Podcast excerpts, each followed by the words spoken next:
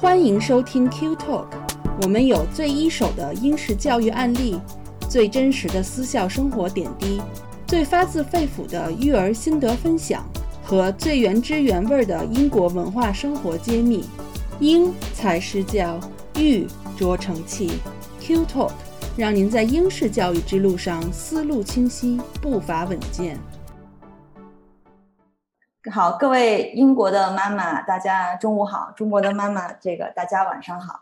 呃，我是 QED 教育的于晓峰，非常开心今天能在网上认识这么多的妈妈，有的当然是老朋友，有的是新朋友啊。呃，首先要特别感谢大家关注和参加我们这个乘风破浪的妈妈系列分享会。大家可能也看到我们的副标题叫做“这个海外华人妈妈”。那为什么我们要对这一个妈妈群体做一个分享会呢？其实一直以来，呃，QED 做了很多的家长讲座、公益讲座。我们请来过 Eton、Wickham Abbey、Built House、St George's Windsor Castle 很多很多学校的校长也好、招生官也好，还有 House Master 也好，就这个家长们关心的很多的问题呢，也进行了解答和分享。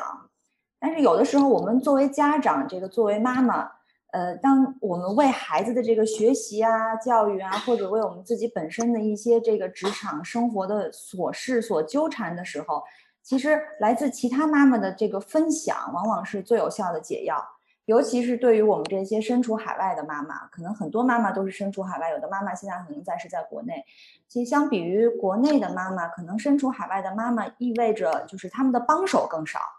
呃，一个妈妈呢，几乎每个妈妈几乎都是三头六臂，就是时间管理大师，multiple task 专家，一个人当八个人使。所以在我们被各种纷繁复杂搞得焦头烂额的时候，其实这个时候对我们最有用的一句话，可能不是“您辛苦了”，而是同样的这个身处妈妈阵营的一句“没关系，都会过去的”。我当时也经历过这样，可能这个是对我们最有用的一句话。所以呢，我们做这个分享会的初衷就是这样。我们通过这个线上的平台，因为现在的情况可能做线下的这个交流和分享不太现实。那我们通过线上的平台分享一些不同背景、不同经历的一些海外妈妈的一些故事，让我们这些同样身处海外的妈妈呢找到一些共鸣，也让暂时没有就可能正在考虑要不要到海外去陪读的这些妈妈呢找到一些就是取得一些经验和这个知识吧分享。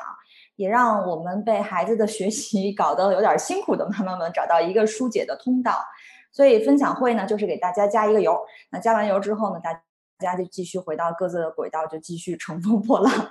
呃，今天我们是第一期，那第一期我们的主题呢是陪读，全陪和双非陪。我为什么选择这样的陪读？这一听题目，今天大家就知道，两位分享妈妈其实都是陪读妈妈，英国的陪读妈妈。一位呢是我们的，也是一个老熟人啊，就是有一些妈妈在去年的这个虎妈分享的讲座上见过 Rocky。呃，Rocky 呢已经是飞来飞去的这个陪读两年多了，呃，中国、英国两头飞。那他的女儿今年是 Wickham Abbey 的九年级。呃，还有一位呢是明，呃，就是可能群里很多妈妈都知道她叫，她就卡妈，她很很有名的卡妈，她也是陪读了三年多的时间，而且她自己呢陪着陪着，她就变成了全陪，因为她自己就去念了个书，而且今年夏天的时候，她刚刚顺利的拿下了这个剑桥 Anglia Ruskin 大学的硕士，所以今天呢，两位就将分别从自己的角度分享一下陪读生活和他们的一些感悟，以及在孩子教育方面的有一些些的小经验。同时呢，我们因为是一个分享节目，我们非常希望能和大家互动起来。这也是我们为什么选择 Zoom 这个平台啊。大家有什么问题呀，或者是同样的心得，也可以随时的举手发言，也可以在 Zoom 的聊天区来留言。今天我们的分享话题会有四个部分。第一个话题呢，是我是个陪读妈妈，呃，两位妈妈会介绍一下这个英国寄宿生活的一些情况。第二部分呢是家校沟通的相关问题。第三部分是陪读妈妈如何打理自己的生活，第四部分就是孩子的教育、交友、文化保持这方面的问题。好，那现在我就话不多说，我把舞台交给我们的两位分享妈妈。呃，第一个话题是我是一个陪读妈妈，我想问一下 Rocky 和明，就是你们在陪读的这个过程当中，你们觉得英国学校的寄宿生活是一个什么样子的？我是 Rocky，我觉得其实英国的寄宿生活对孩子的生活管理、时间合理分配能力和有效安排自己的学习和课余的活动都有一定的考验。例如说，每天早上必须就是自己按时的起床、洗漱，用过早餐之后都要按照学校的时间表去，呃，例如要去做礼拜。开会、跑课堂上课等等。晚饭之后呢，经常都要开宿舍的会议，以及呢自己要准备好明天要穿的校服、体育服用品，还要把自己的脏衣服呢要拿去洗衣房去洗。一般呢晚上是有规定时间进行晚自习做作业，然后你把这些时间都安排好，还要腾出时间来去，例如练习乐器呀、阅读。还有体育运动，然后呢，还要在规定的时间上面去休息、关灯，还要上交电话。所以我觉得对孩子的那个全方位的呃能力要求还是有一定的水平的。我感觉就是这样子。明，你在这方面有什么？基本上我觉得可能跟学校寄宿学校差不多，大概我觉得都都是这样。他们有呃一个固定的时间表。那孩子就会按照这个时间表，按照自己的呃选择的内容去各个地方去跑，总是觉得他们很忙很忙，就是嗯，所以就是寄宿生活给孩子带来的独立性是特别强的。对，而且呢，会有一些固定的日子呢，孩子会有呃一些固定的 house 里面的一些活动，就不同的 house 它也会不一样，这是完全就看这个 house 的老师，我们叫 house mistress、house masters，呃，他们自己会怎么去。组织这些生活，比如像我女儿，他们会呃刚换了一个新宿舍，就会让大家做那个门的装饰，就自己发挥创意，把各个门装饰一下，让然后各个呃宿舍各个房间互相评比，这样就类似这样子的活动。像这些技术生活就才会体会得到。如果他每天走读，可能他就呃体验不到。但我们学校，我女儿学校也是有走读生这样子的，他们就会在另外一个 house。嗯，其实我知道女孩寄宿是十一岁嘛，男孩可能晚一些，十三岁。像 Rocky，我知道李安娜十一岁就寄宿了，之前就一直在你身边。有没有觉得他寄宿之后突然就长大了？呃，其实我觉得他是有一定的心理准备，他自己是准备好了，他才过来这边读书的，并不是说我要他过来读书他就过来读。其实，在我们之间是有沟通，然后我们有交流，这也是他自己比较坚定的一个选择。他愿意放下他在中国的朋友、家人所有的一切，然后来到这边去适应一个全完全陌生的环境。所以我觉得他自己是有心理准备。所以他过来的时候，我并没有说一下子就觉得他长大了很多。我是通过这两三年的时间。然后越来越的独立和成熟的思考生活。嗯，啊好，那我们就现在 move 到第二个问题，就是明是全陪，就明其实是一直在英国，呃，Rocky 呢是一半一半，有一半时间在英国。那你们作为这个不同的陪读方式，你们有没有各自不同的感受？其实我觉得最大的感受就是疫情的爆发，所把我们所有的时间表都完全打乱了。因为我是一个双飞的妈妈，在疫情之前呢，我是呃安排呃长假期飞过来陪孩子，因此呢，我觉得好的寄宿家庭和监护公司是很重要的。这就是我我觉得在疫情爆发前和爆发后给我很很不一样的感受。嗯，那明，你觉得作为全陪妈妈，你的感受呢？呃，我可能比较幸运的是，我孩子七年级来的时候呢，还是一八年，就是在还没有受到疫情的影响，所以从他入学到整个学期结束，基本都呃能够完全的去经历过，陪他一起。就是我一直有一种呃想法，就是我一份学费要两个人用，全陪的过程中，那我会特别留意是呃学校的各种。可以让家长去参与的活动，我基本上一个不落，我都去参加。就是说，呃，其他家长沟通啊，孩子就是本地交朋友，这可能都会有有一些好的影响，就是会让我跟这个呃孩子的生活的环境发生的关系。呃，更加密切这样。其实，呃，我我觉得邀请我和呃 Rocky 来分享，我觉得很有意思。就是我们是两种不一样的方式，而且我们的孩子也很不一样。其实他来是被我拽着来的，对对，就不像 Rocky，他已经准备很好了，呃，然后就过来，他他很多东西都是自己的选择。那可是我呢，就呃缺乏了这这个步骤。我是一个比较呃随性的，可能也就是几个月前才决定啊，不如我们去英国吧，就是就这样就就过来了。所以我也要负这个责任，所以我得陪着。好，我们下一个问题可能是。也是很多家长面临的一个问题，就是很多家长因为各种原因，他没办法陪读，那孩子就是天高皇帝远，那家长在国内，然后八个小时的时差，他怎么去和这个海外的孩子去沟通呢？其实 Rocky 有有半年的时间就是这样一个状态。对，其实我的签证只可以在这边一年里面只可以逗留一百八十天。其实我不在英国也没有一百八十天，因为你还有暑假那些都会回国，然后其实。可能三四个月这样子吧，我想，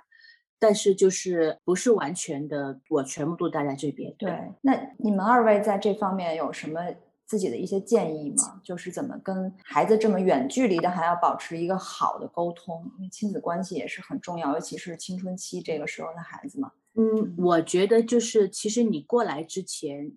你就要给孩子先沟通。而且从小你要有一个铺垫，就是说孩子和父母之间的那个随时随地的保持交流，呃，是很重要的，很重要，每天必须要做的一个事情。无论你是用任何的方式，邮件、微信、WhatsApp、iMessage，所有任何的方式都必须。哪怕是五分钟一天、十分钟一天，都要跟爸爸或妈妈一起去交流。我觉得这个是你要铺垫好，让他有这个心理准备。因为家长会担心你，他也很想去了解你每天过得好不好啊？你会不会发生了什么事情？会报喜不报忧啊？例如你会不会适应是餐厅的伙食呀？有没有同学之间的那个语言沟通有问题呀？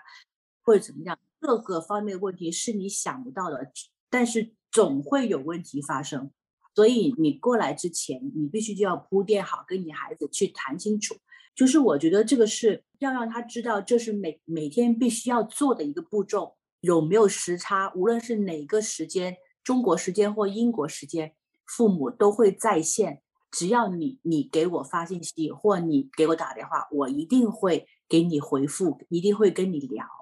就是。我让他感觉到，无论我在任何地方，他在任何时候和地方，我永远都会在他身边。他是不是愿不愿意跟我说？他是必须要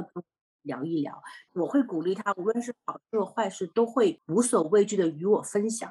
只要他开心和健康了，我们才会安心。那如果他希望父母也可以安心的话，也希望你能够不会那么担心。那他必须最简单来说，他也会给你发个 message 啊，或者怎么样跟你聊几句。我想这也不难做到嘛，应该。嗯，就是他每天跟你沟通，他也会有一个习惯。那他可能有一天不沟通，他可能也就觉得不习惯。而且你们在那儿永远都倾听他，他的心里头也会很安定，有一个。远距离的安全感，这个可能对只身一个人在海外的孩子也非常的有有必要。他其实呢就会给我发一个 message 或一个邮件说：“哦，sorry，我今天很忙，我想我晚上可能啊不不可以打电话。”那我就会一一的给他回信息或者是邮件或者是微信等等，然后他就晚上不会打电话给我，让他让我不需要等他，因为如果我在中国的话，其实我也要熬到。半夜三四点的时间就不需要等他。那如果他没有给我说他晚上不打电话给我，那一般哪怕是十五分钟，他也会跟我聊一下。其实我觉得他们有时候不是需要一个人去给他一个决定，说你这样应该怎样做，去教他怎样做。他只是有时候是需要一个聆听者，他只是需要父母，他最亲近的人去听一听他每天发生的事情。仅此而已，他需要一个听众，所以我就觉得我义不容辞的要当好这个听众的角色。嗯，明，你在这方面有没有什么？我我觉得我们真的很不一样。我我们我的孩子呢，就是就算我已经在这边了，反而我们。就没有没有，就是说太多的这种沟通，我们没有说固定什么时间沟通。有的时候，有时候觉得你跟妈妈好像很很卑微的角色，你打个电话给我吧，就是那种，就是啊，我好几天没见你。不过我也不想，就是说呃影响他。如果他在学校，如果他觉得，呃，因为我们之间的关系都是相对独立，就是各有各的。可以说各自各精彩吧，这样。但是我也是会呃跟他说，我随时你要只要你需要我，我会随时去把我的时间就停下来，就先先照顾你。就你有需要的时候，我主要是要给到他这样子的一个呃一个像心灵家庭是个港湾这种这种感觉吧。就是说他平时不会特别主动去联系我，我们也没有一个固定的要沟通的时间。是，就是大概是一个这样子的相处方式。我想是不同孩子的气质啊，或者家庭的相处模式是不一样。我也很羡慕 Rocky，就这种这么贴心的小棉袄。那我也对觉得我女儿也，她也给了我一些自由，所以我她也放心，就是我自己也可以安排我自己的生活，不需要呃，就说太多的呃去去操心她这样子。有时候像这个周末她就没回来，那我也可以安排我自己的事情。他有时候也是可以选择，就是周末留在宿舍，他也可以每个周末回来。他想改善伙食啊，呃，或者放松一下，就就是说随时都都可以，就是这样给了他一个呃选择的空间吧。嗯，就是 Rocky 好像是小棉袄，你你和女儿的关系有点像皮坎肩儿，就是也很暖和，但是呢，每个人和人人两个人之间还有一点点的就是各自的自由。那这个第二个部分，我们是家校相关的这个问题，这也是很多很多陪读妈妈比较有困扰的问题。尤其是陪读妈妈如果刚到英国，她的语言方面有一些困扰的话，可能在家校这个问题上、沟通这个问题上会遇到一些困难。所以第一个问题呢，也是很多妈妈问过我们的，就说有什么办法可以提高我自己的英文水平，这样就可以更有效的和学校进行沟通。我自己本人来说，英文并没有说特别的好。但是呢，我我我我觉得有一点就是说，你不要害羞，嗯，和这边的外国人去沟通。有时候我的感觉就是，我也不管他语法对不对，时态对不对，反正我说出来了，我相信你也能懂，大概的意思你也能懂。然后我平常呢，一般我自己就是尽量的多看一些的电影啊，英文的电影、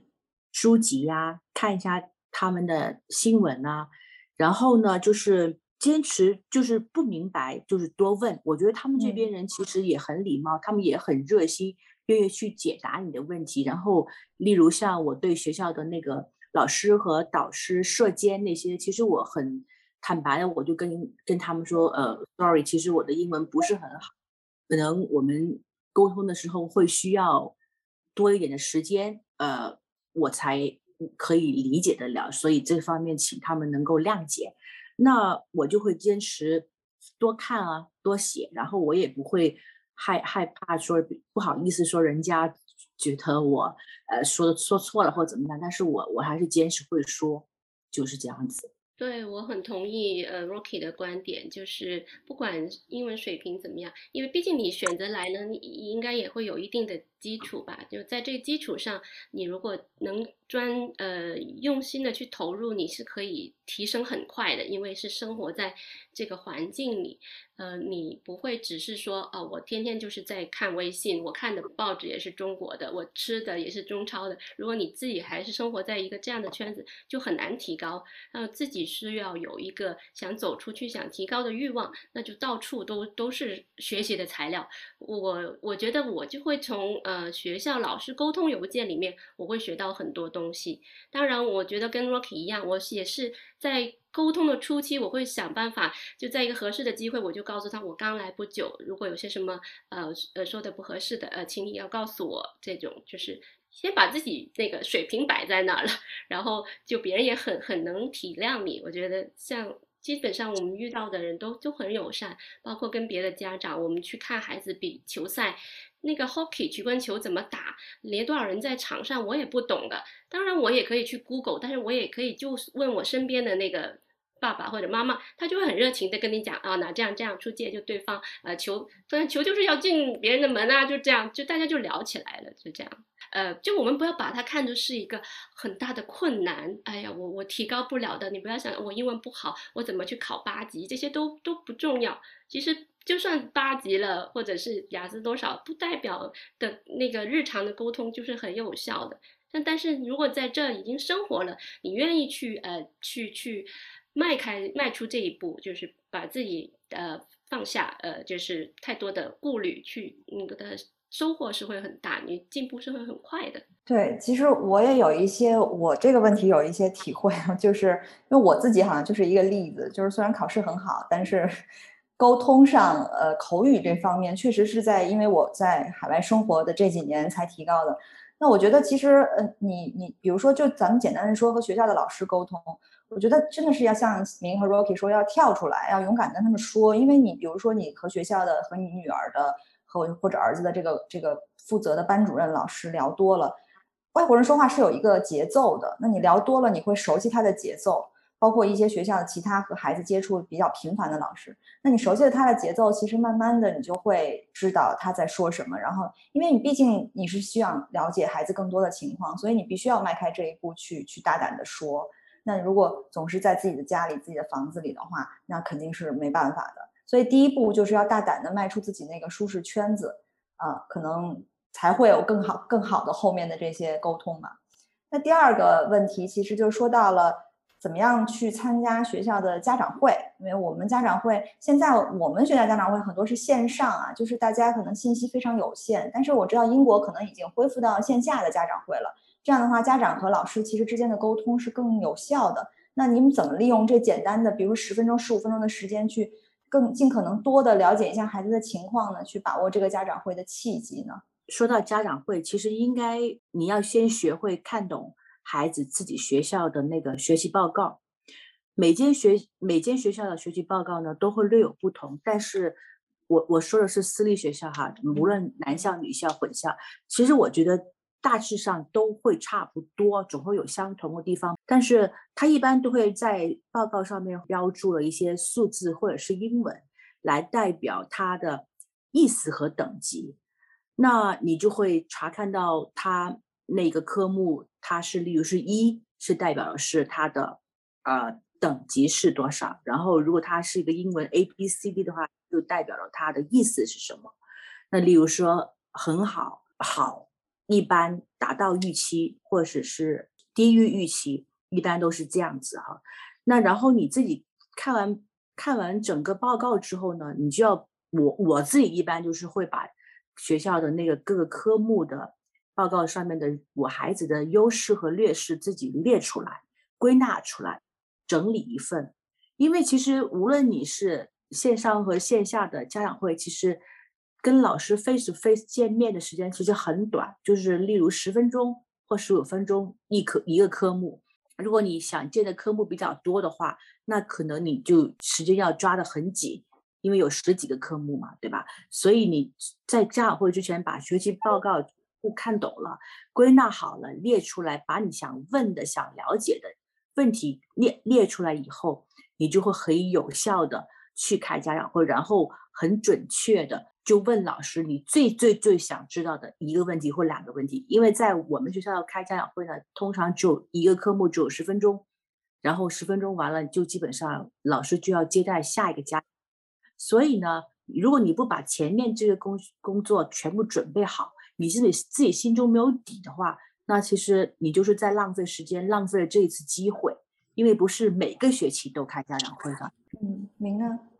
是我的呃感受，我觉得相同的我就不讲了，呃，你可以过一下下面那个 PPT。对，这是我参加过线上和线下的呃不同的家长会，那感觉。跟 Rocky 一样，我非常同意，就说你参加之前做功课是非常重要的，包括跟平时跟孩子聊他自己在哪些科目上，或者对某个老师特别印象特别深啊，或者是哪个科目他觉得困难啊，就这些时候你可以重点的去聊，你不要把呃就是。呃，分得很散这样子吧，因为其实如果前面你跟老师没见过面，从头开始你要客客套都说 半天，就就很浪费时间的，所以这些时间一定要用用好。就像呃左边这个图呢，我分享的就是我参加面对面家长会，那时候就是所有老师会站在这个呃礼堂的一个。地方，然后你就会去排队。那参加 家长会之前，就会学校会有邮件会呃教你。我觉得学校的邮件就是无时无刻不在。教你怎么做人那那种感觉，教你怎么做好一个家长，或者说他会告诉你，你跟前面的家长要保持距离哈。那时候还没有 COVID 的这些两米距离的规定，就是你不要看到老师手上的拿的成绩表这样，因为他会很介意呃学生的隐私会被被别的呃家长会看到这样啊。还有就是，当然你就不要听到人家说话这样子。然后还有就是严格的控制你的时间哈，呃，如果你学的还需要想跟这个老师再聊，你可以再你们在 email 再继续联系，就所有的都都是会呃有这样的一个指引，这样对于所有的嗯不知道应该怎么参加的，就这些规矩就一定要事先看看清楚才去，这样不会有那种呃冒冒失失的会做了一些不合时宜的事情，这种就给人印象就不好了。如果是这样。对，还有那后右边的那个表就是呃，到了九年级的，因为 COVID 的关系就只能在线上了，所以可以看到这个时间就掐得更死了，四分钟一个人，你面对面对着屏幕四分钟，不管你聊到什么，呃，差不多还有十秒，它就会闪红色，然后告诉你赶紧结束了，然后就下一位就马上又又来了，所以这些就更加需要提前做好准备，你打算跟哪个老师聊多一些什么方面，这些就。事前要做好功课，这样效率会很高。因为这种家长会一年一个学期才一次吧？Rocky，你们呢？一个一次两次，就整个学年。我们我们一年就一次。对，就就就三个学期就一次。嗯嗯，是一个。对，机会很少，分秒必争。对，但但是肯定会有那种情况，就是你们拿到报告发现。哎，孩子的有一个科目的表现，可能和你预想的或者你认为他达到的那个水平不符，就是他没有达到那个水平。那这个时候，如果你在家长会，比如说你没有得到这个原因，为什么？那你以后后后续会怎么去做呢？因为你毕竟要找一下这个原因。对，如果其实我也有遇到过这样的情况，但是我遇到这样的情况之后，我先我把它总结出来，然后我先和我的孩子谈，是为什么？可能孩子有各种原因，他不喜欢这个老师。所以上课时候他就没有怎么留心做笔记啊，或者怎么听啊，或者就就是他对这个科科目觉得很无聊。嗯，所以有时候呢，但是他也会告诉我，其实他觉得他这个成绩在他们这个组里面已经算不是算差的了。然后我会先跟我的孩子去沟通了，看看他的想法，然后他自己对这个份报告有什么建议，或者是他满不满意，然后。如果我觉得继续还是需要探讨这个问题，我就会跟他的导师发邮件去沟通。呃，然后因为可能你马上沟通的时候还没有到家长会，但是你也很迫切的想去谈这个问题，那就你就跟这导你他的导师去谈，或者是直接发邮件问这个相关科目的老师。那如果你已经到了开家长会的时候，那我就直接会把我的想法和我女儿的想法综合起来，再跟那个。科目的老师去谈，就很很重点的去谈那样的就是，那然后他会看他的反馈给我是什么。对，如果他的反馈出来，我觉得还是有问题的，那我们可以就是另外再约时间，因为只有十分钟嘛。如果线下的话，就另外再约时间再谈。嗯，但反正我的性格是一一一定会找到，一定要找出原因的那种。嗯，没你在这方面，我觉得呃是。这样子，我首先我其实我对这个考试真的不是太在乎的，也因为呢，学校它的报告里面总共有三个级别的分，它一个是考试的分，一个是平时表现，就平时你交作业啊这些，还有课堂表现这三个分，就是我会更注重的是其他的吧，因为考试也就那一会儿的事，我也是这样，这个把信息传递给我女儿，就是考试不是太太重要的，这是如果平时好了，考试成绩。好，那是顺其理所当然的；不好，那可能也是有些呃意外。所以不用我我我比较就佛系吧这方面，我不会因为成绩去去问老师。但是我可能会比较留意的是，平时女儿跟我聊天，说是那个老师很不喜欢我，或者说呃我很不喜欢哪个老师，那我会特地去跟他聊的时候，就观察一下是不是这个情况。那其实我也想给孩子传递的信息是，你不一定要喜欢每个老师。对吧？你也不一定说每个学老师都会喜欢你，你的成绩才好。你学习毕竟最终才是自己的，让他有这样一个态度，要会有一个感这这样子的感觉。我觉得这这个是更重要，就是比起这个老师是个什么样的人，对对，或者考试成绩多少，对。嗯，对，太太佛系了，很很佛系，但是对对自己不佛系，这个陪读就还要要念念书，很辛苦。可能你在下一部分会分享一下你在陪读过程当中自己去进修的这一些，看大家想不想听故事 啊？哎，我们说到了这个关于你们自己丰富多彩的生活，因为你们孩子寄宿了，平时都是自己待着，然后呢参加一些活动。肯定生活非常的丰富多彩。其实陪读妈妈，说实话，我觉得有的时候是可以把自己的生活活得很有意思的。呃，所以那个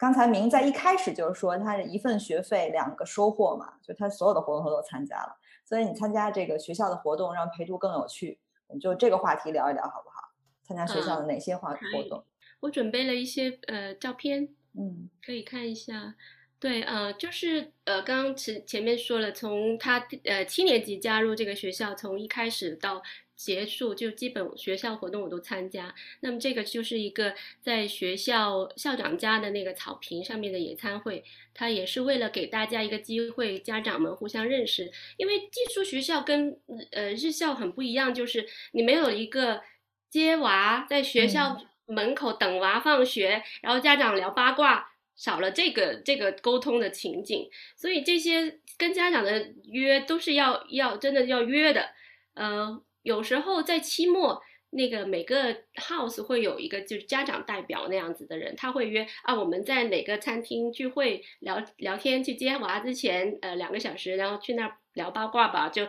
这种我也会参加哈。像就是学校呃这种这只是一个第一次让大家认识的机会，就像这种场合。其实刚来，因为我我也是分享我自己的直接感受哈，我不是一个特别擅长社交的人，我也会觉得很尴尬，那种真的尬聊，我也不记得那么多人的名字，因为每个人他上来他会介绍我叫啥，我老公叫啥，我家猫叫啥，狗叫啥，就一堆的名字告诉你，就那这个时候就是就是也是打开自己吧，学习吧，既既来之就则安之，就要要。把自己尝试放开，我觉得我可能在在英国进步最大的一个就是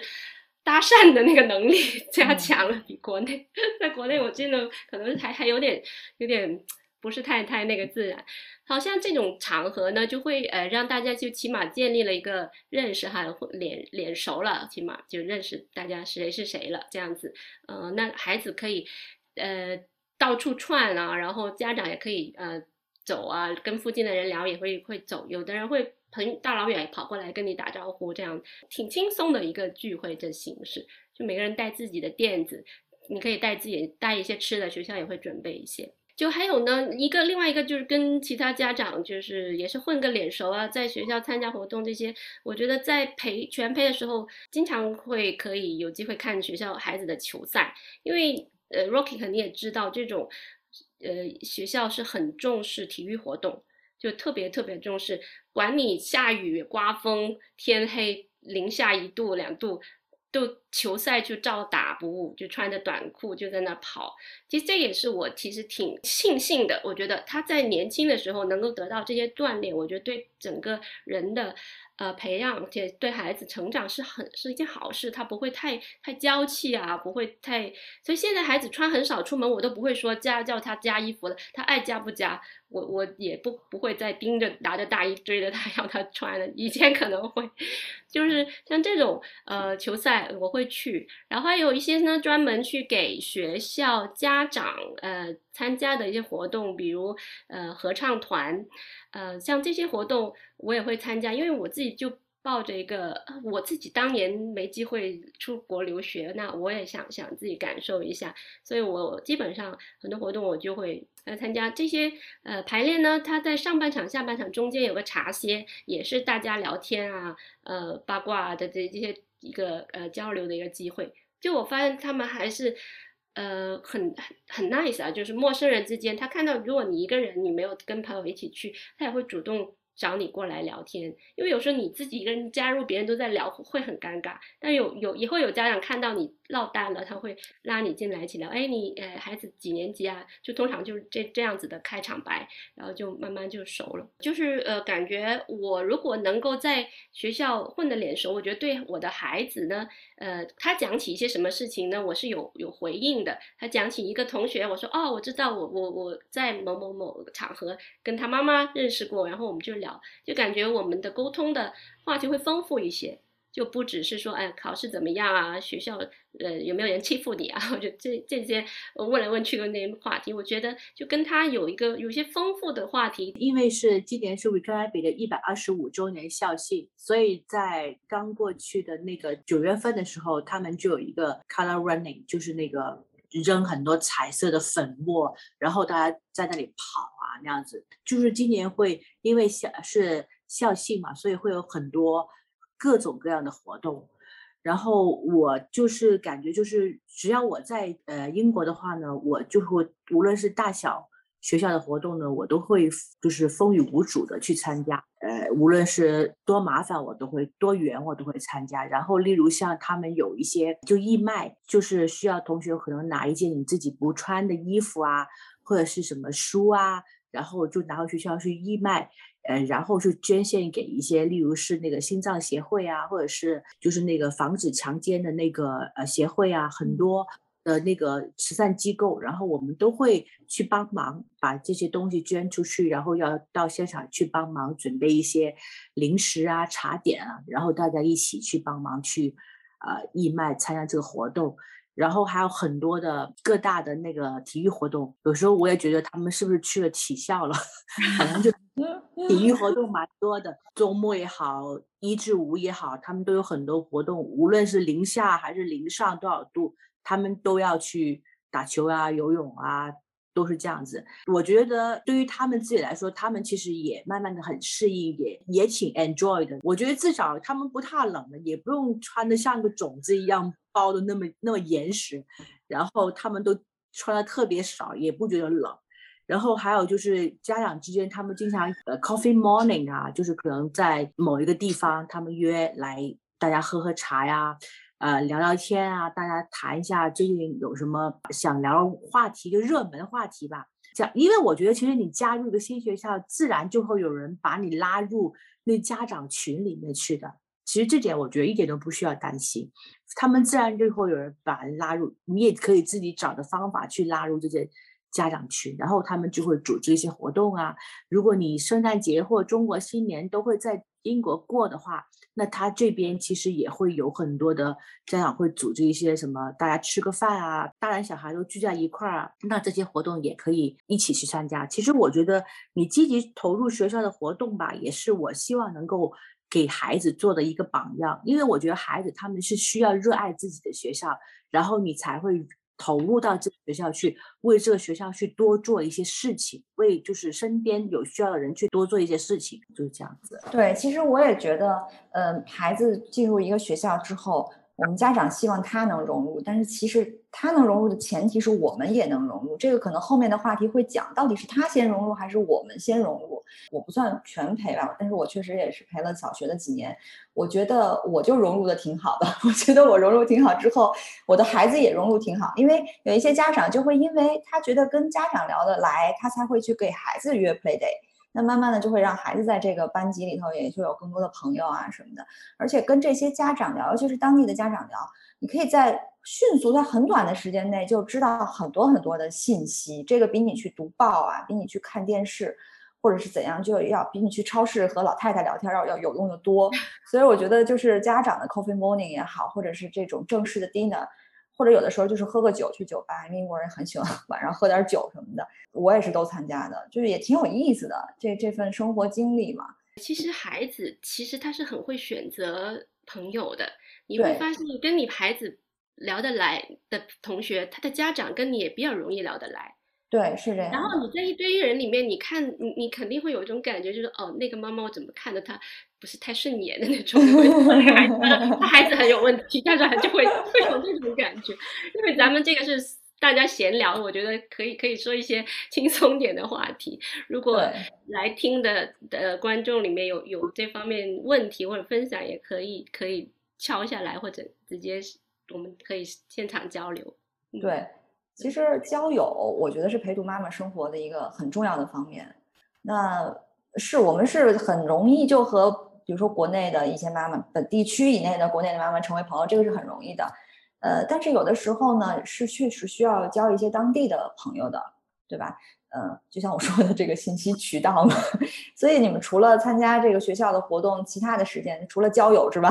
还有这个什么其他的打发时间的方式，或者是有效安排时间的方式？其实我觉得蛮多的。其实我觉得也时间一天也过得挺快的哈。嗯。我也没有像妹那样去嗯读书，但是我觉得我自己就是运动啊，哪怕是散步，这边不是很多公园啊，可以让你到处到处去走嘛。然后就是说，呃，看看书。我自己本人比较喜欢听那个播客，然后听书。我自己本人也比较喜欢研究一些烹饪啊、花艺啊，然后就是看看电影啊。如果就疫情没有那么严重的时候，就去伦敦看一下一些博物馆啊，看一下展览、歌剧啊，这样子。我觉得其实好像花一下两三个月也过得蛮快的。明明，你的这个我觉得读书经历可以和大家 分享一下。觉得可以，呃，就是其实我第一年呃来，纯粹就是拿的呃旅游签证啊，也就是 visit 那种普通签证，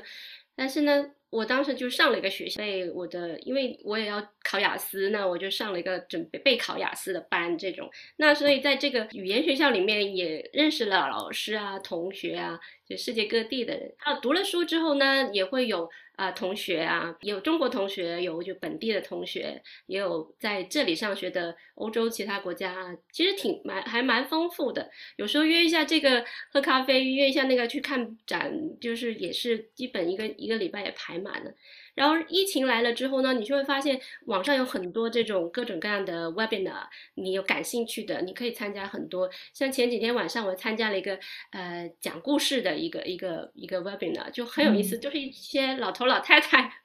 在那儿，然后就是每个人讲一些好玩的故事。就是如果你要有兴趣，你就会会发现，你看这样。图书馆的布告栏，你会看到各种各样的兴趣小组。图你有兴趣的话，你就去加入。就这些活动都是都是免费的。那 Council 他们他们也会组织一些活动。呃，像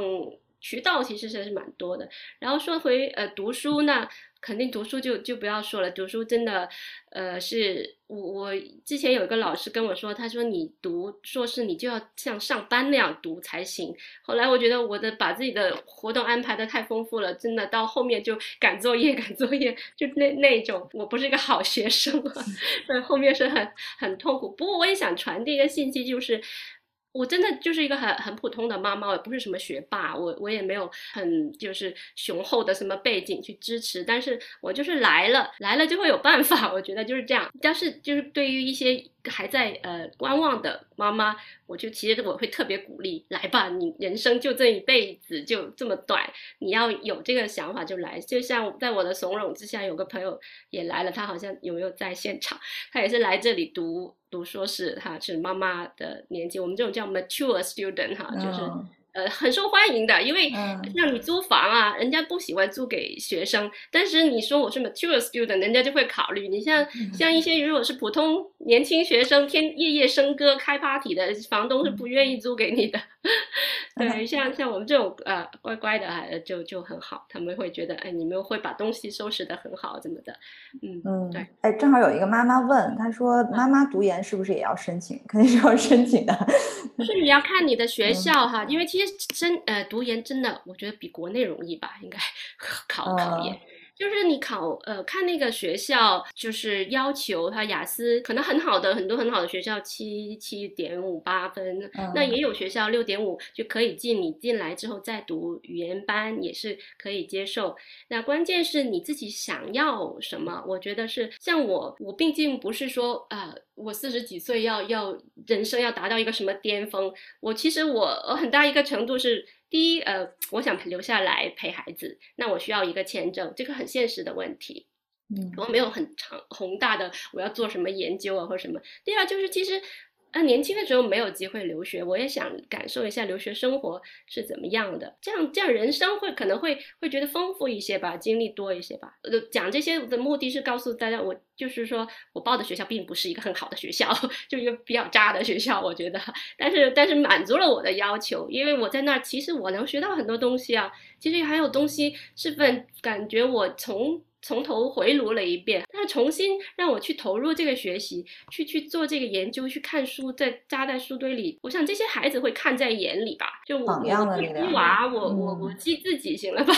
那那可能他会会觉得，有时候我觉得很有意思，就是我会跟我学到的东西拿来跟我的孩子聊。就比如说我们我是学语言学的，那么我们讲到一个呃。语言的一些，就小孩子是怎么学语言，还有就中文跟英文各个不同语系的对比。那我讲到我们中文，我们其实我对对粤语的研究反而是来了英国之后更多。我们我们看到啊，粤语有六音九调，然后跟我女儿讲，我女儿就会回去教她的同学，她说：“你以为 Mandarin 很难啊啊啊啊四个声吗？我们粤语更难，c c c c c c six s six 这九个音。”那那她就会。他的同学就看着翻白眼，然后就说啊什么 sex 就 好好笑，他会有一点点反馈跟我跟我我聊，然后他他自己也会呃，他上网会看一些 YouTuber，他也会介绍给我，曾经跟我讲过一个叫 Uncle Roger 的，他的那个 Uncle Roger 那就讲讲的话就非常的呃，他的语口音很重，然后语法很超简单，就都是中文的语法，但是直接翻成英文，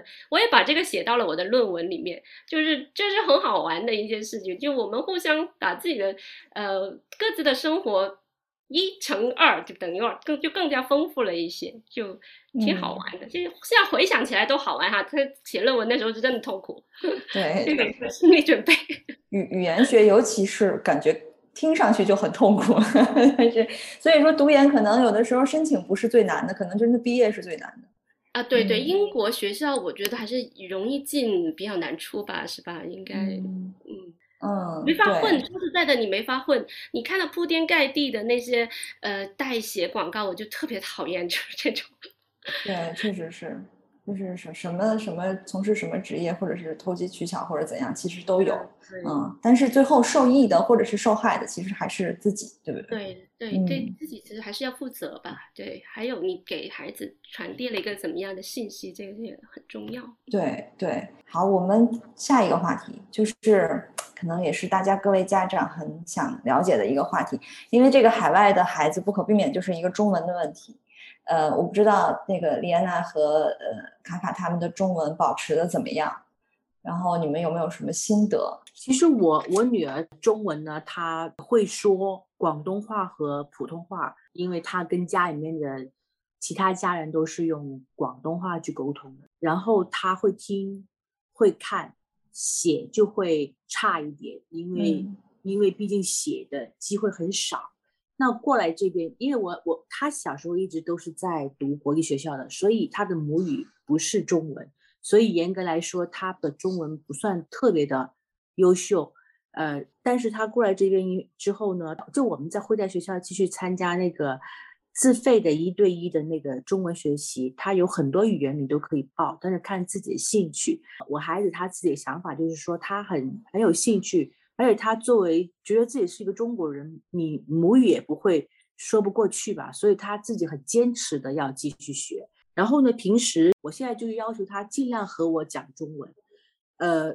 但是他也会很不自觉的都会讲英文去去代入，但是我也会提醒他中文。其实他很少看中文书，但是我会选择利用假期的时候，会给他看一些中文的电影或者是电视剧，然后我也给他听书。我觉得，呃，就是看电影啊、看电视剧啊、听书会比阅读他会来的有有互动感一点，因为阅读就是他自己捧了一本书在读，而且有里面有很多字，可能他都是会很模糊的，究竟是。应该是这个字吗？还是我错了？还是是不是对呢？他那他就会觉得无聊、无趣，他就会放下这本书。所以有时候我们也会让他一起去看一下电影、看电视剧，然后我呢就会让他写一下自己的读后感。就你看完了这个电影以后，就就是中文电影，然后你自己有什么感想？然后我看他写东西呢，我就看他的那个造句啊。主持呀，还有那个文章啊，他的写作能力会不会有一要哪方面的提高？那我是通过这样子的。然后平常的话，我一般都会鼓励他给我多写中文，例如他给我发的信息啊、邮件啊、微信啊，我都希望他能够多多写中文，这样子去沟通、去保持吧。我想是明呢。我觉得这个问题可能是更孩子更小的家长会更担心吧。我我就从来没有这方面的担心。哦，因为卡卡来的时候，其实中文基础已经蛮好了。对，而且他自己会有一个兴趣在那儿。我我不会不需要我要求孩子跟我说中文，因为他肯定跟我说是说中文。但其实是我是想要求他跟我说粤语，他就说着说着前面几句可能还行，慢慢说着说又变成普通话。对，但是都没关系，这些都都 OK。但是呃，我我是觉得，因为看到你后面有一个社交网络问题，我觉得社交网络有它的好的一面。就是帮他保持这个中文，他会跟很多朋友聊天，就中文的聊天，他中文输入啊还是蛮快的哈。还有就是他们会这些小孩子有一些玩的一些游戏，叫比如叫什么语 C 的游戏，就是用语言来 cosplay，就是你你会写一个人设，好在呃写一些故事，会在在那儿发生什么事，就有点像，就其实它也是一种写作，但是他就觉得他多了很多乐趣，所以他的中文我基本不用担心。那在这边也可以，也会有机会，就是说考那个 GCSE 或者考中文的那个考试。那我觉得就是等差不多要考的时候，让他看一看题目，去准备一下就好。所以没有刻意去觉得需要要怎么加强，因为他呃 Kindle 里面也有很多中文书，他也会读。这个我反而就不会不是太担心这样问，但我我会更加关心就是他对中华民族一些特色的一些东西，这这方面我会会很帮助他去去呃，如果他有需要，就我会给他提供，就像是在学校呃左边这个呢是。他们学校每每一个学年十一月哈，也是最近的事情，就会有一个叫做呃 World Culture Evening，它是各个世界各地各呃国际生他们会把自己的文化展示出来。那这个时候我会全力的支持他，我把家里的所有跟中国呃传统故事有关的绘本啊，还有以前这里有有。图片上还有一些同学呃朋友给我写的那个对联啊，一呃，然后就我就都给他带去学校。那同时呢，其实我在我自己的学校的那个呃图书馆也做过一次中文的书展，就是说我们都在做同一件事，呃，在做这件事的时候，我们互相分享，我们就是在呃怎么说，也是把自己的文化介绍给这里的呃本地人，这样。让让大家可以有一个文化上的交流，就我觉得这还挺挺享受这件事。对，我觉得可能这个问题我应该问是这样，就是说不是中文的问题，不是语言的问题，而是文化的问题。就是其实语言这个方面，小孩儿他肯定会选择一个强势语言。如果他的英语作为强势语言，他很自由的用英语，其实也不要强迫他一定要转成一个中文思维，毕竟是两个不同的思维方式。但是对文化的这个保持，我觉得对于就是我们就是中国的孩子来讲，还是。还是很重要的，因为他在长大之后，他可能越大，他越需要一个文化认同，就是他不管走到世界的哪个角落，他需要知道他自己的文化是什么样子，他和别人他他可能是一个心底的心底的一个像石头一样，呃，对于这种身在海外的孩子，可能这方面的保持会会会更加的重要，尤其是对他以后的发展，所以我我是这么觉得啊，我女儿的中文也很。struggle，每天，呃，写现在写中文作业的时候，就是想让我回想起我小时候的那个那个情景，就可能我在骂我小时候的自己，就是这样子。但是，但是确实对一些文化的东西，确实要无时无刻就是无缝见缝插针的就要给他输进去，哪怕他不懂一些历史啊、一些人物啊、一些哪怕是诗词，哪怕不懂，可能有的时候都需要利用各种的机会去给他往脑子里头灌，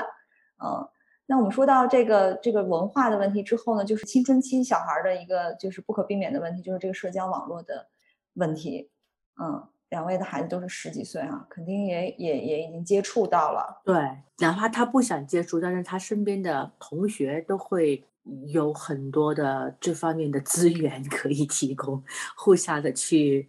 就是分享。那像其实我觉得在这边就是那那几个 A P P 是最热门的，孩子们最喜欢的，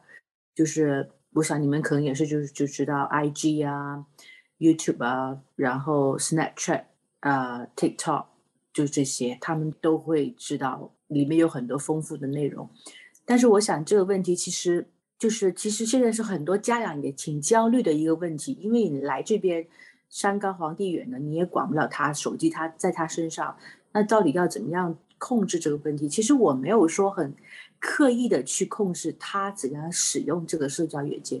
而且，但是我会让他知道，其实有些社交软件是要有有一定年龄限制的，他没有达到那个年龄，其实是不可以就 log in 的，就是自己不可以去注册的。而且学校他们也会告诉你有什么软件，其实你们是不应该在十六岁以下去用的。但是虽然他们有很多都有在用，但是呢，他们我我就跟我女儿她沟通过，就说你要知道你用这个软件的目的是什么，你为什么要用这个软件，你从中得到了什么。快乐、放松、交友或者什么，就你自己要明白，你你为什么要这么做？做你下载这个 A P P 的时候，就出于什么去下载的？其实我有让他去自己碰一下壁吧，就是我有时候观察他会请花很多时间在看那个 YouTube 或者是 TikTok 上面，我也没有怎么说他，但是他。给我的 feedback 就是他自己慢慢的意识到，他花在某一个 A P P 上面的时间有点太多了，然后他就把自己的 A P P 设定到每天只用一个小时，如果用超过一个小时以后，就会他会把它关闭，你就不可以用。他是他自己设置的这一点，然后嗯，他最近会给我一个反馈，就是说他已经把某一些的 A P P 自自动的去。删除了，因为他觉得这个 A P P 对于他来讲没有任何的帮助，只是会会只是无聊的时候看一下，觉得很 funny，但是他不觉得这个 A P P 觉呃有什么帮助，或者他得到有些有些什么有用的东西，反而他觉得他用了他很多时间，他觉得这是很不应该的事情。然后他在 A P P 上面有时候看到一些关于是异性的一些东西啊，我他也会跟我聊，其实我。我们是像朋友一样，其实什么都可以聊，追星啦，就是什么 呃呃异性的话题啊，什么我们都可以谈。那但是我我我我请开放的的态度跟跟他谈，但是我会跟他谈的时候，我会留意观察他的那个就是那个方向性是怎么样的，然后我去引导他。所以我觉得在他身上，我我现在到目前为止，我反而觉得他在社交软件的应用上面，他是越来越成熟和。越来越明白自己有什么软软件是对自己不好的，他会直接的把它就自动 delete 了，或者就是说他 set 了一个 timer，就是说如果每天用到一个小时以超过了，他就会把它自动的关闭，它要明天才可以打开这个 A A P P 这样子。嗯，大写的懂事，这个好羡慕。卡卡也很懂事，跟我们分享一下卡卡懂事的故事。没有，我觉得他就是正常一个。普通青春期娃会跟妈吵架，会会跟妈，呃，会会不听，就是很很正常吧。我觉得作为家长自己也要有有一个呃平和的心态去接受，呃，我是会更加看重他带来的。积极的一面，比如说我女儿会在网上帮网友改作文，就有时候就觉得让我觉得很很意外。我说你在干嘛呢？一直盯着那个手机。她说你再等我一会儿，我要帮人家改作文，帮朋友。然后就他的网友就有时候会会讲呃网友的一些事去跟我讲。那我觉得这些是说你从小跟孩子一起长大，你知道他的一个。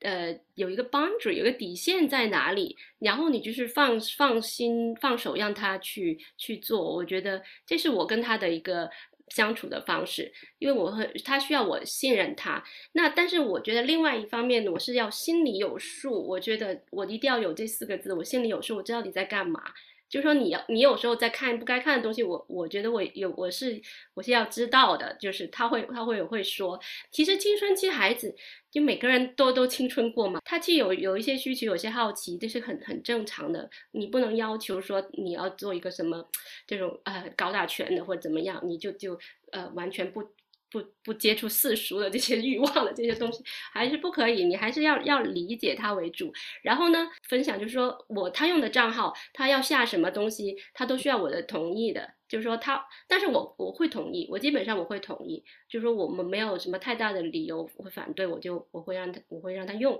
我的手机是 check 到他的 screen time 用在什么上面有多少，呃，那我就会给他自己看，我说这阵子你状态不太好。你你看一下你的你的时间是怎么规划的，就是让他自己意识到，比你去外力去加在他身上，你限制他有多少？你如果个个都像 Rocky 的这么自觉，他自己去自己调一个时间，那那我们就很省心多了。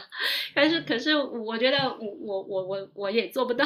就我的孩子也没有那么那么乖巧。我会以亲子关系作为这个基调，我觉得我跟他关系好，呃，这是最最最重要。我尽量不会因为这些事情去跟他冲突，然后呢，他才会就是我会愿意聆听他讲，呃。给我听在社交网络上发生的事，而且这个时候要有一个很重要的是，不要去评判他，不要去。呃，说，哎，你这样做不对，或者什么，就一定要就先聆听。如果孩子有问题或者没问题，他想找你倾诉，他愿意讲，这首先是非常好的事情。青春期其实最重要就是你得保持沟通，就像上次我听的一个讲座，一个一个呃，Chris 的讲座也是说，保持沟通这是最重要的。那我们不评判他，才会就是愿意打开这个渠道去去跟你沟通。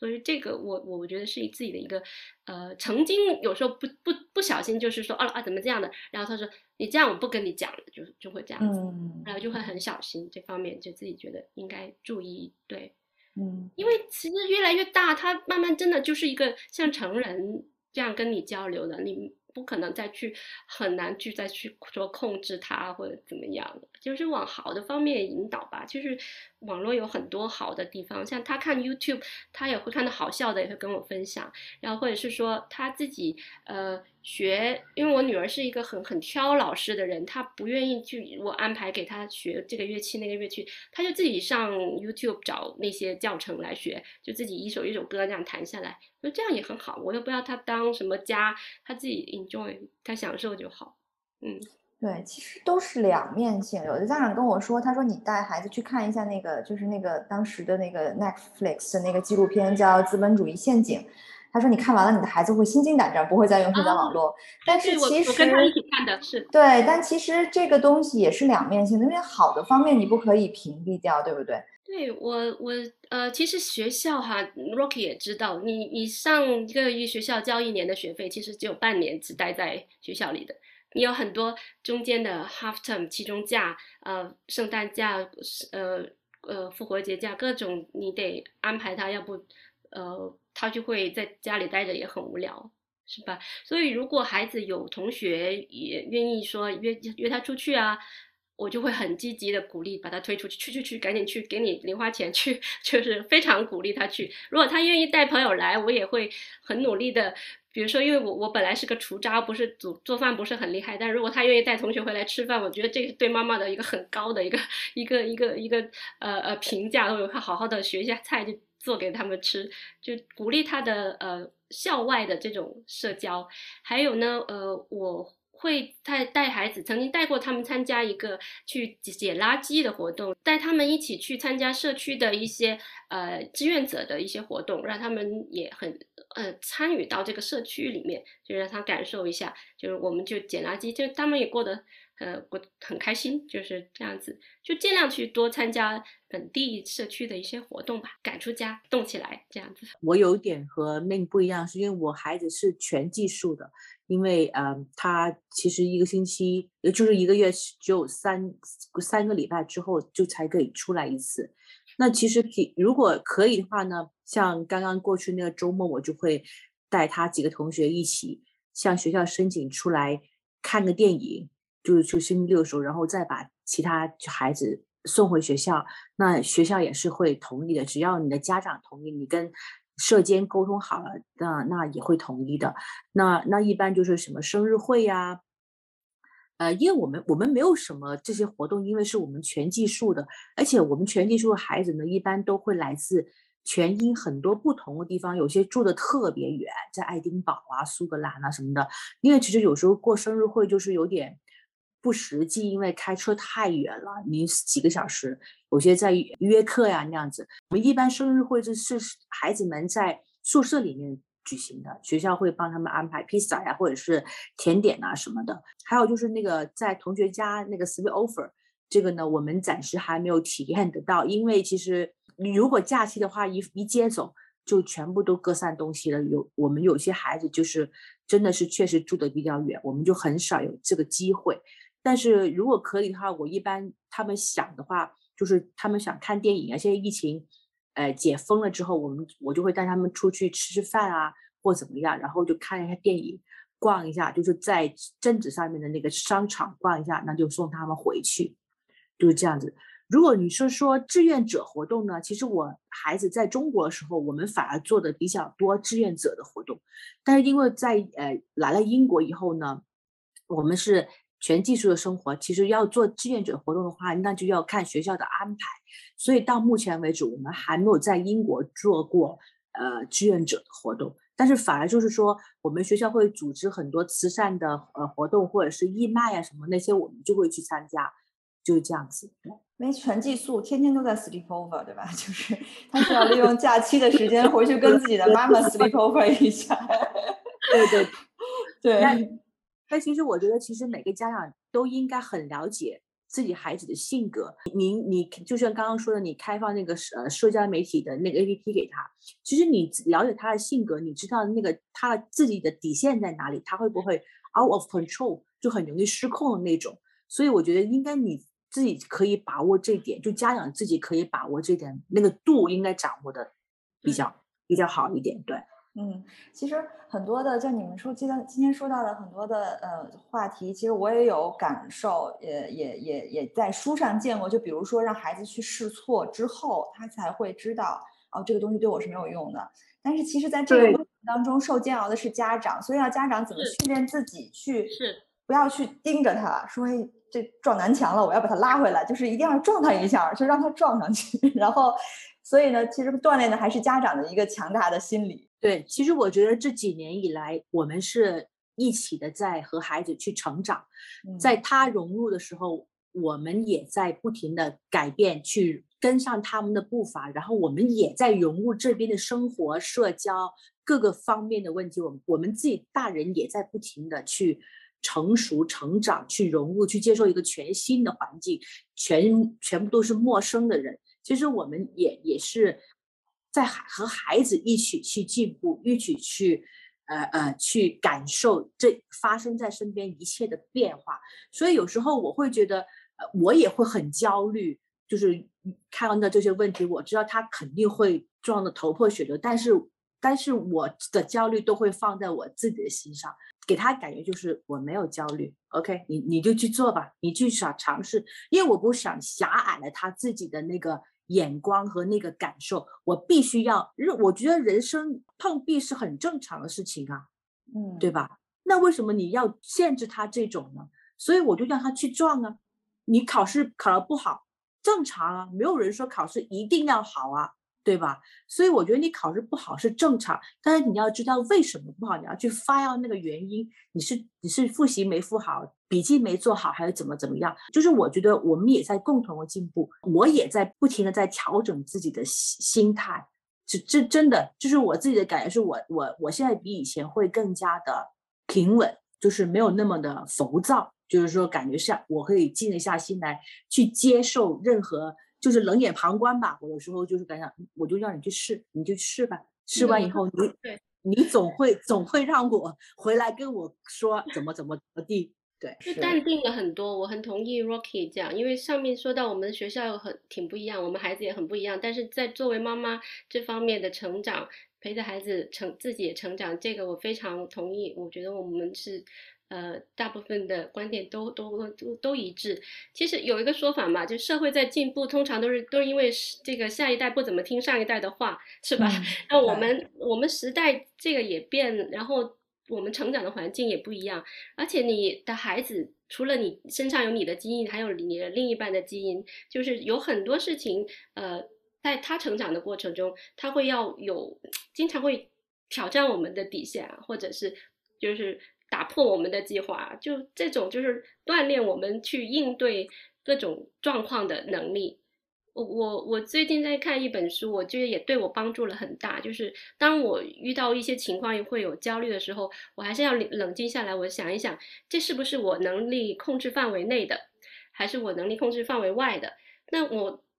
我根本不是我控制的，我就焦虑也没用，我我不必要去去给给他焦虑那么多，就我也是这样子去教孩子，然后中间那部分，如果是我有有一些能控制，有一些不能控制，那我这我要去努力这方面的。你这样大概划分一下呢，你的忧焦焦虑会少了很多，你不会为这些不必要的事情焦虑了，你就集中精力做你能做的一一些事情。我觉得这个是是我自这陪孩子这这些年的一些一些自己的进步吧。嗯，自己也在修炼。嗯，对，今天因为时间的关系，我们的这个分享话题已经差不多结束了。我不知道各位听众还有观众有没有问题？嗯，我们其实挺想就是抛砖引玉，因为我真的觉得呃这个分享会很有意思。就是呃，其实我们我也不是说什么怎么样的，要有什么经验要告诉大家。我觉得就是我很想抛砖引玉，就希望其实大家都可以都可以大家放轻松放开了去聊嘛，就是可以就是就大家探讨一下这个问题。我觉得其实我和家长都挺需要的。对。就是说破无毒，说开了，然后家长就觉得没有那么那么焦虑了。其实很多事儿，有的时候就是我们自己在焦虑，那孩子挺轻松的。然后，但是我们家长作为看着他们轻松，我们就更焦虑。他 跟你聊完天，说哭完一阵子，他回头已经去开心了，然后你自己在房间里，这个时候生气的是你。该干嘛干嘛，我们要对自己好一点。对对对对对对对，所以所以我们这就这平台，大家没事来聊聊嗑。啊，呃，谢谢两位妈妈。我我的确有一个问题，就是呃，因为我就是在考虑，如果过两年我的孩子去寄宿的话，那我可能有两个选择，一个呢就是去英国把家搬到那里，在他。左右，虽然他是寄宿，那另外一个选择呢，就是在啊，因为我在新加坡，可能就是新加坡，然后就是像 Rocky 一样，可能频繁的往返于两地。那想问一下两位妈妈，可能觉得从家庭或者孩子的角度上来说，哪一种呃选择更好一些呢？我首先想问一下。你的孩子是多少岁准备过来？我的孩子是个男孩，十三岁，十三 plus 过去，现在是这样打算的。那如果你是想举家搬过来的话，那你的先生的工作呀，各方面是在新加坡还是？这方面我们都可以自己解决。那当然，对我来说，我是希望我我喜欢新加坡。我就是说，如果完全从我自己百分之百的角度上来说，我愿意家留在新加坡，然后飞去英国，像 Rocky 以前那样做。那另外一个选择就是。因为不知道怎样嘛，就是说全家都搬去英国工作什么的，我们是可以自己解决的。我觉得你对这个孩子在接受英新加坡的教育和英国教育，我觉得这这个可能我会会是你需要考虑的更重要的吧。就说孩子接受的教育，因为其他如果既然你都都可以安排，最其实最大的主要的就是他的。学习是怎么样？还有还有就是生活的这个环境，因为如果你自己这么说吧，因为他有一半时间是不在学校的，那他另外一半时间你在你生活的这个呃城市里，你英国也好，呃新加坡也好，这个国家，那你自己会享受这个地方吗？我觉得这个要问一下你自己。嗯。因为没有很很 individual 很很个别这种情况，我们没有人有资格就是给你一个很很解决方案。但是我觉得重点可能就是考虑教育的，就是孩子呃呃在接受怎么样的教育啊，还有就是说这除了在学校这些时间，你的生活大部分在哪里进行？它它最大的区别就这样，最简单了。英国很英国很冷，新加坡很很暖很热，习惯怎样的生活？就是这个天天心情可能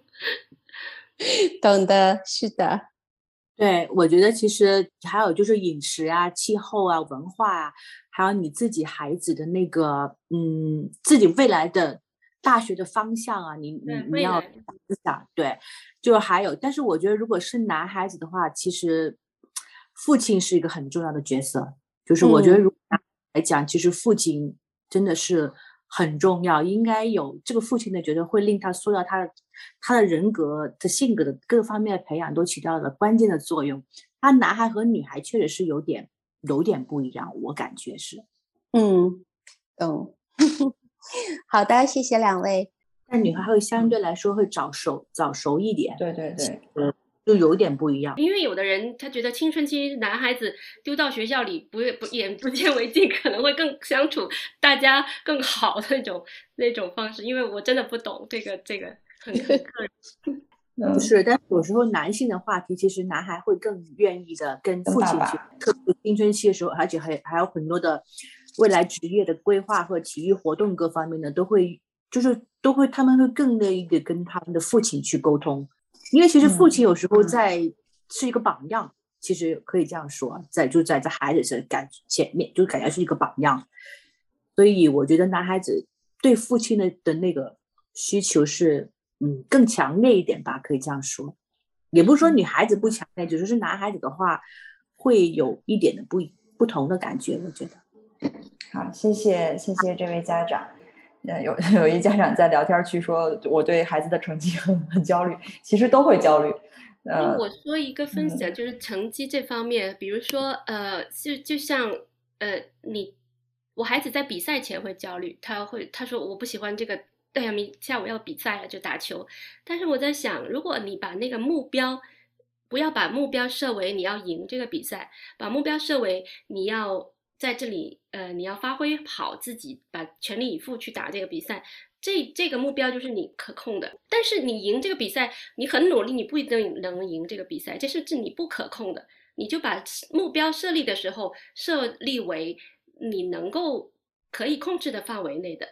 这种就像你考试，我要考第一，那这个是你不可控的，别人也会很厉害。像这种，我觉得就你你给自己跟自己比就好了。我觉得对，而且我觉得你不需要把胜负看得太重吧。应该其实你如，而且你要令他们输得起，也会也要令他们会可以接受失败的感觉，就那种挫败感嘛。嗯，就其实人生一生下来。总不可能一帆风顺的，对吧？总会有输有赢。那其实输赢，什么叫输呢？在可能在这个比赛上面，你你是输了，那个球是输给别人，但是其实你得到的那个经验呢，比比输那个球会获得更多。其实是这样子的。非常感谢您和 Rocky。我作为一个 低龄小朋友的家长，也学了很多。当然，修炼还在自己，对吧？就是不能修炼孩子，可能你更更主要是修炼自己。其实我们说了，今天一开始我们就说我们的分享会是计划是会每月做一期的。那么我们今天做的是陪读的话题，之后我们也会呃覆盖到不同的话题，因为我们会邀请到可能邀请到职场的妈妈，也会邀请到这种所谓的全职的妈妈。啊，也会邀请到各种各行各业的妈妈，有不同的背景、不同的故事来跟我们分享。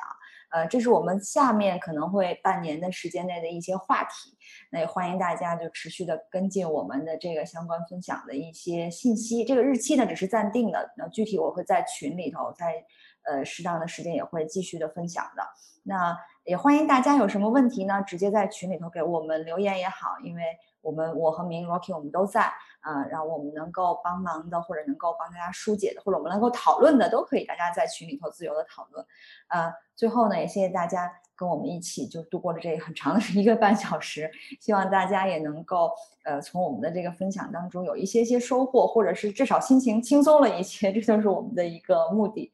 好，那最后呢，再次感谢大家对我们的关注。那也祝中国的家长晚安，这个英国的家长开启这个美好的下午。好，那今天我们的分享呢就到这儿结束了。好，谢谢大家，谢谢，拜拜，拜拜。Q Talk 是由英国 QED 教育集团主办的，讨论英国教育与文化生活的一档播客节目。希望我们的节目对你会有一些些帮助。